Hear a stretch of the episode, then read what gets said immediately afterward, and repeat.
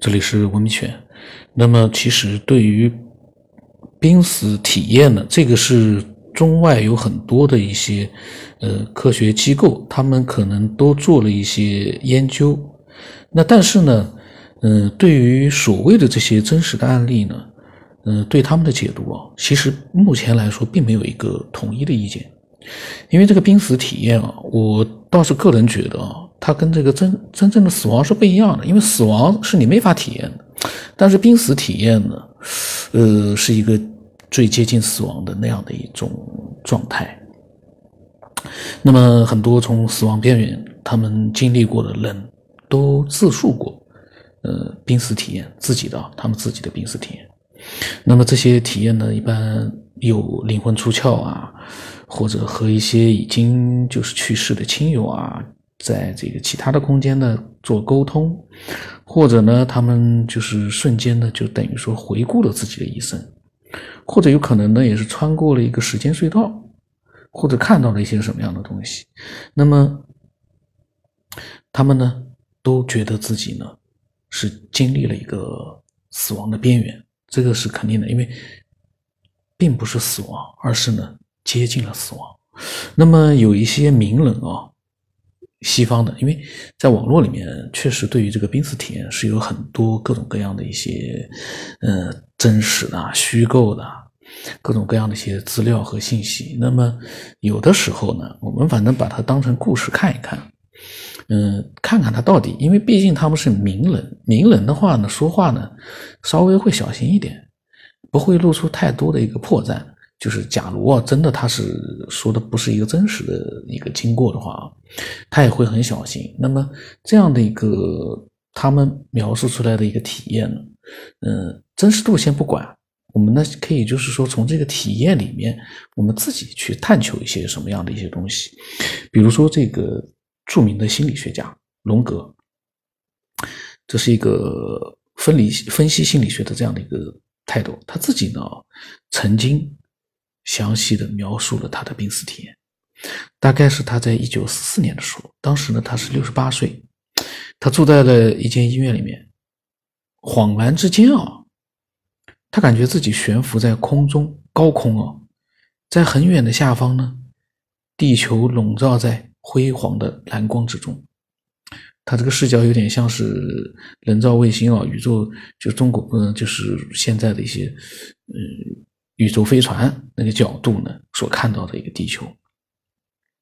他说，地球呢是轮廓闪着荧光，他看到了深蓝色的海洋，看到了斯里兰卡、印度的次大陆，看到了阿拉伯的沙漠、红海啊、地中海，还看到了冰雪覆盖的喜马拉雅山。当他走进一座石砌的镂空的空中寺庙的时候啊。他感到世俗的一切东西都被剥去了，他呢，还看到医生以生命最初的本相向他显现，传达他必须回去的一个信息。他知道呢，必须要回到人世间。他的心情当时啊，反而感觉到沉重万分。他甚至于感到医生呢将会替他死去。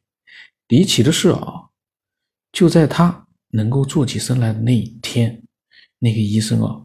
真的是因为间歇性的一个高热去世了。那么，荣格曾经提出一个共识论的理论，共识性的理论。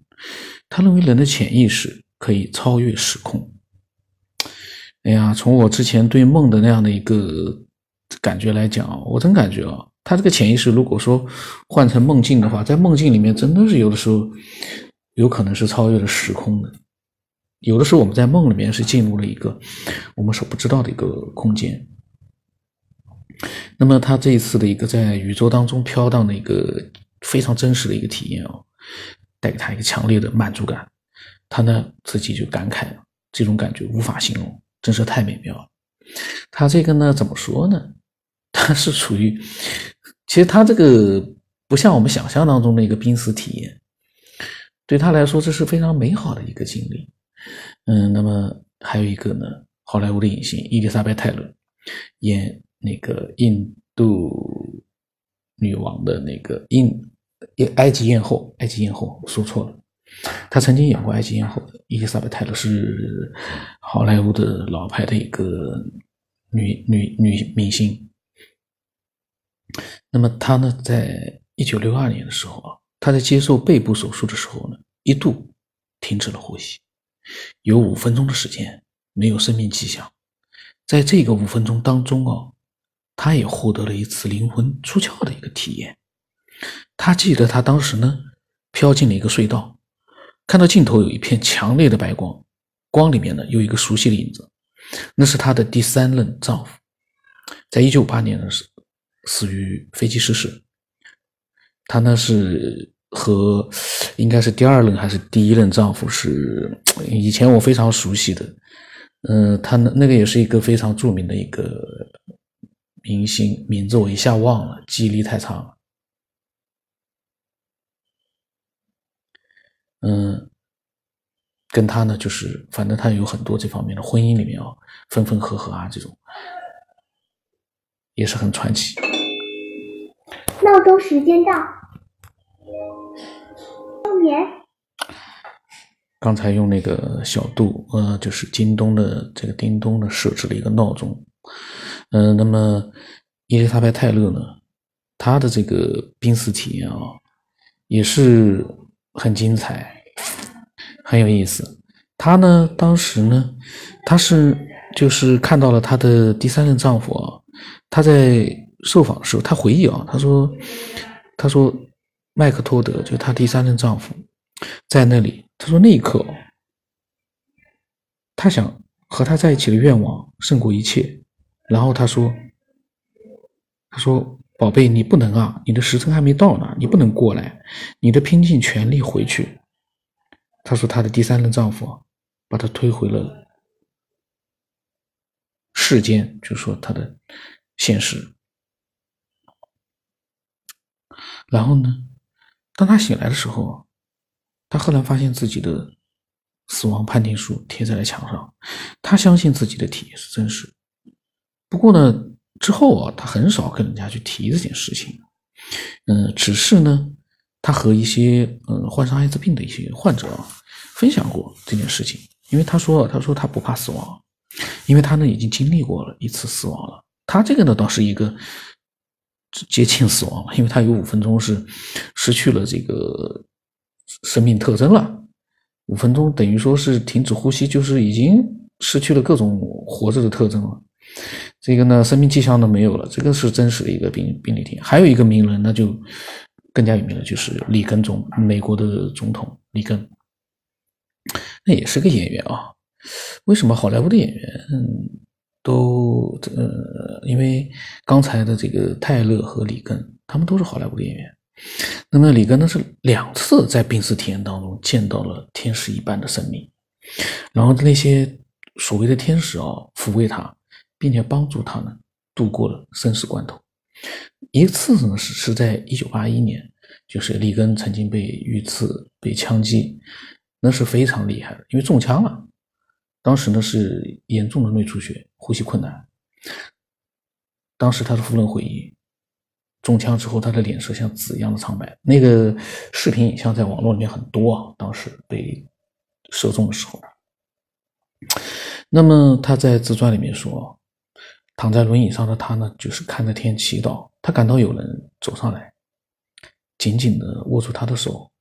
他说：“那是一只柔软的一个女性之手。”直到现在，他都难难以解释啊，这种给人强大信心的美妙感受。因为里根呢认为啊，是这位护士把他从生死线上拉回来了。但是医院的人呢，一直没有找到他所说的那个握住他手的那个护士。然后他的子女呢，都认为那一定是天使降临。嗯，然后呢，里根还曾经讲过，他早年在当演员的时候啊，在一九四七年，他和童星秀兰邓博尔呢拍电影的时候，他得了严重的肺炎，连续的多多日呢高烧不退，最后连呼吸都变得非常困难。当时里根讲啊，他说他他在想，停止呼吸了还舒服一点，因为太难受了。他说也不知道是夜里几点，他告诉护士呼吸太累了。那个护士说：“他说呼出来吧。”他说：“来，再吸一口气。”然后他说整晚都是这样鼓励他。他决定了，为了这位护士继续呼吸，忍住痛苦，挺过了这次重病之后呢，他很想当面感谢那个护士，但是找不到人。他的家人呢，也认为这一次的这个所谓的护士也是一位天使。然后呢，里根呢，因为他觉得对神有了感应，嗯，也可能是源于他对神的一个非常坚定的一个信仰，嗯。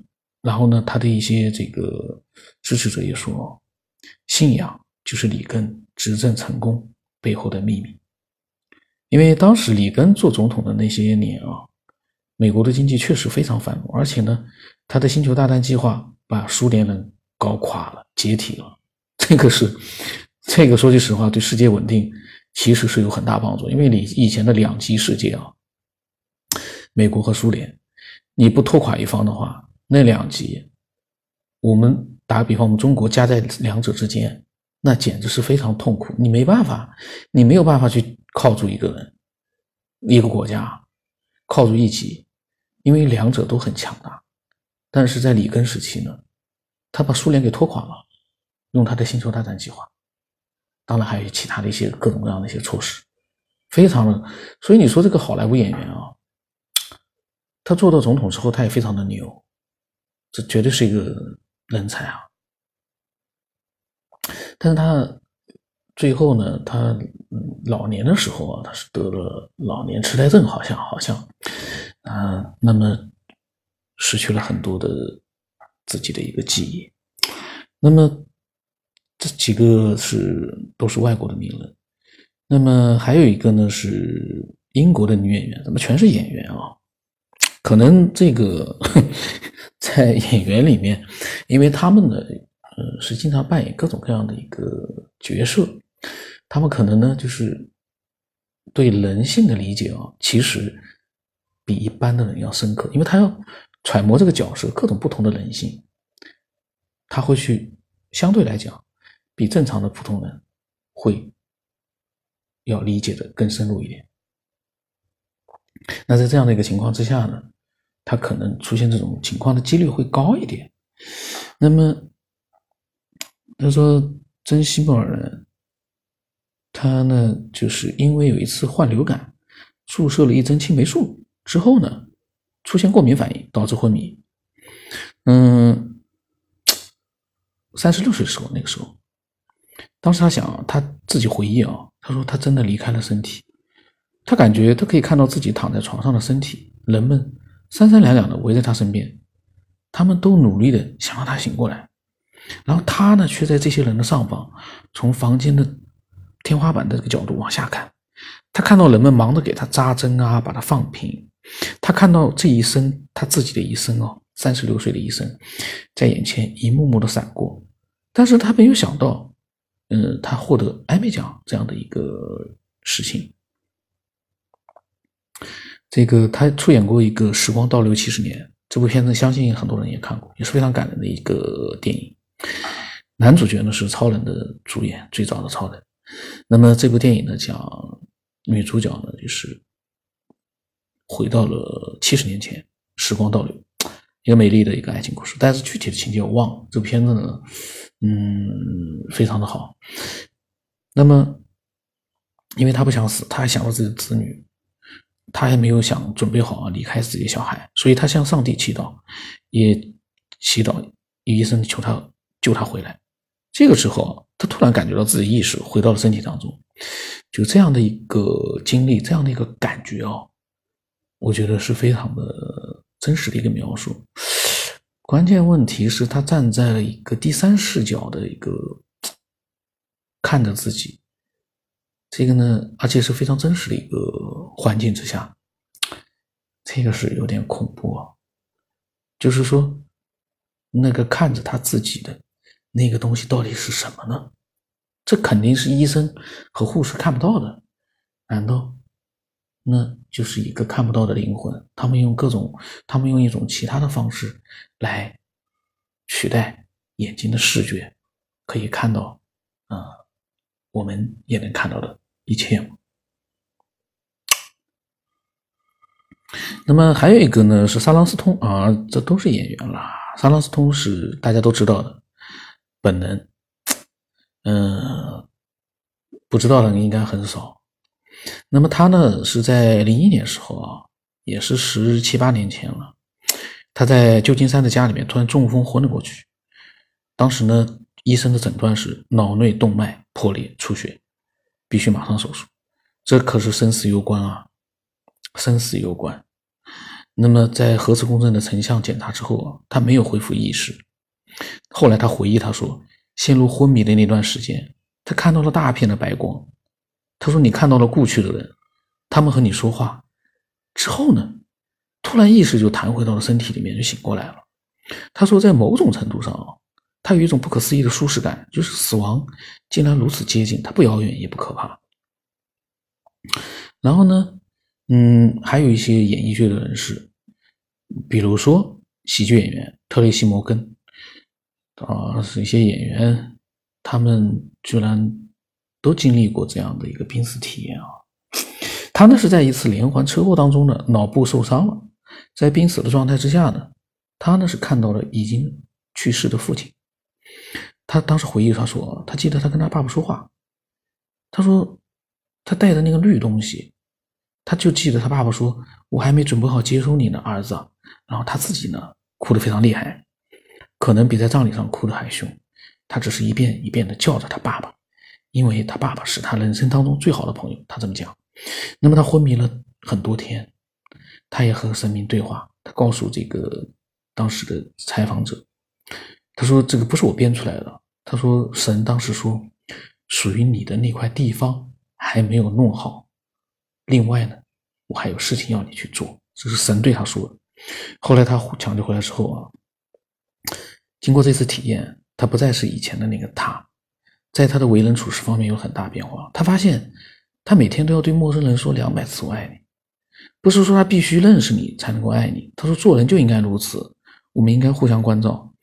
另外呢，他说他现在的他比以前更加逗趣，因为他是喜剧演员。所以呢，这个濒死体验啊，这种超感官体验呢，其实呢，真的是很多很多很多。他根据某一个人的调查，一九九四年，这个调查呢，被我觉得不一定是很权威的，但是呢，他他这么说的，他说全美有百分之六，就光是美国，有一千八百万、一千三百万人有濒死的体验。另外呢，研究表明。多达百分之三十八到百分之五十，临床上接近死亡的人有过濒死体验。然后呢，这个濒死体验的产生的机理呢，争议是非常多的。怀疑的人呢，是将它归结为生理和心理因素，比如说脑缺氧、快速眼动入侵状态下的幻觉，因为人们做梦的时候经常处于快速眼动睡眠状态。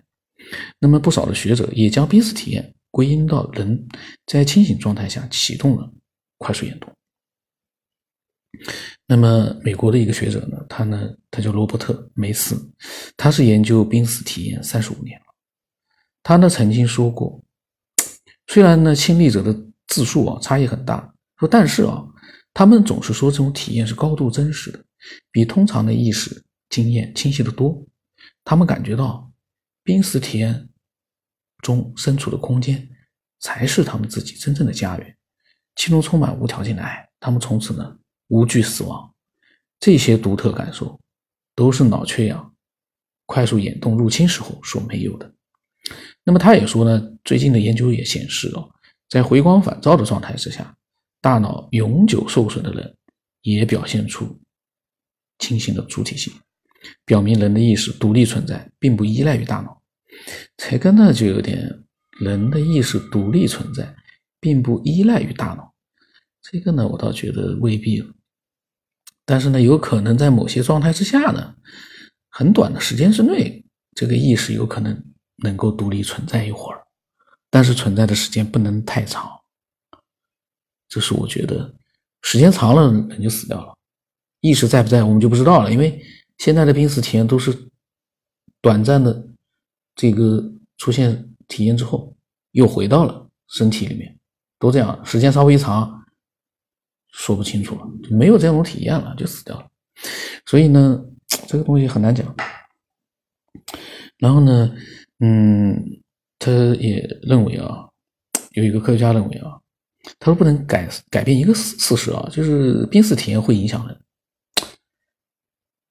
因为一般经历过濒死体验的人都会有一些变化，他都会觉得就是说会多了一些使命感，无惧死亡，相信神，获得天人合一的一个一体宇宙观，感觉变敏锐了，以及智慧或者超能力增强。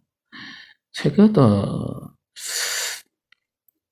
然后呢，荣格呢，因为就是第一个我讲的那个经历过濒死体验的心理学家，他呢总结下来，他说，经历过濒死体验的人不在乎别人怎么想，他们自己知道，确有其事。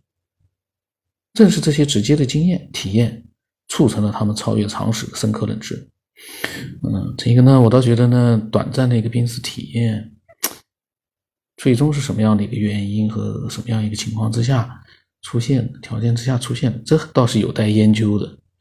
嗯，但是呢，我知道的就是，如果你意识离开了肉体时间稍微长一点的话，可能就不是濒死体验了，就是真的死亡了。这些名人呢，这样的一些濒死体验，他们的描述呢，我觉得呢，可能会有一点点的一定。的真实性，他可能体验了，但是这个濒死体验，我们叫它濒死体验，它是不是真的就是我们所讲的接近死亡那种体验？当时有些人确实处于死亡边缘，从肉体我们正常的一个旁观者的角度来看，他确实接近死亡。那他们呢，可以讲他们是接近死亡的情况之下发生了某种体验。嗯，但是这种体验是不是真的就是所谓的灵那个意识离开了肉体，或者真的就是有天使来到了他们身边？这玩意很难说。那么看了一下，有的人留言说，死亡是生命的一部分，另一个时空的召唤。然后呢，呃，也有的人说啊，他说估计是在特定的条件下。脑部的一种应激性的反应不算奇怪。那么也有人说呢，就是灵魂出体。然后有一个人说，其实人就是你的灵魂披着一个人皮而已。如果你不干好事，下一次你可能披一身兽皮。这个呢，我觉得没这么简单。因为前两天我可能我还在想一件事情：我们的意识，你说它能独立？可是为什么就被禁锢在了我们的每一个人他的一个肉体里面？像这种濒死体验，是不是真的意识离开了肉体？真的现在没无法考证啊！因为从第三视角去看自己，是我们可以通过想象做到的，我们很难去验证他是不是真的意识离开了肉体。到目前为止啊，大家没有一个准确答案，并不像有些。爱好者说的，真的就是，嗯，到了另一个世界，没有定论，可能是，但也可能不是，就意识可能离开了那么一会儿会儿肉体，但也有可能只是你的错觉，现在没有一个准确答案。嗯，那么有一个人说，他说没有人能模拟死亡，这个模拟呢，这个东西要看你是怎么样算模拟了。真正如果要模拟的话呢，科学家应该也有办法。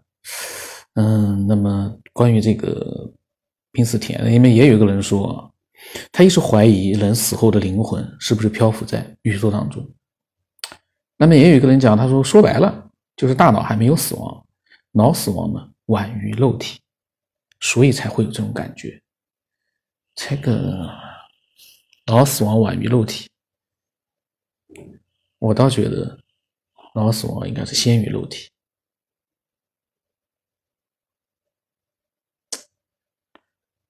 个人感觉，嗯，这样的一个濒死的体验啊，不知道在听众里面有没有人有过这样的一个体验？嗯，我觉得呢，嗯，从某种角度上来说。真实的一个濒死体验，它的一个真实的一个描述，细节性丰富的一个真实的描述，有可能会对我们探索意识这样一个神乎其神的、摸不着边的这样的一个东西，可能会有一定的帮助。我的意思是，当我们用娱乐的心态来看这些呃新闻啊、这些濒死啊、体验啊，我们就是放松一下自己。但是，如果我们用一种探索的、思索的一个呃角度去看的话，其实它可以让我们思考的更深入一些，我感觉。那么，我的微信号码呢是 x 五三四七八五八四五，这个呢，我打算呢，嗯，就是专门做一些关于人和这个。意识啊，或者跟另一个世界啊，跟各种各样的人类未知的这样的一些事物啊，呃，就做一些探索类的、思索类的这样的一些内容。那么，通过这样的一些内容呢，呃，让我们更多的人去了解更多的一些东西，了解的多了，思索的东西就不一样。当我们。很多东西没有去了解的时候，我们所思索的东西一定是不全面的。了解的越多，你思索的范围越广，越深入。这就是我的想法。那么今天就到这里吧。呃，我的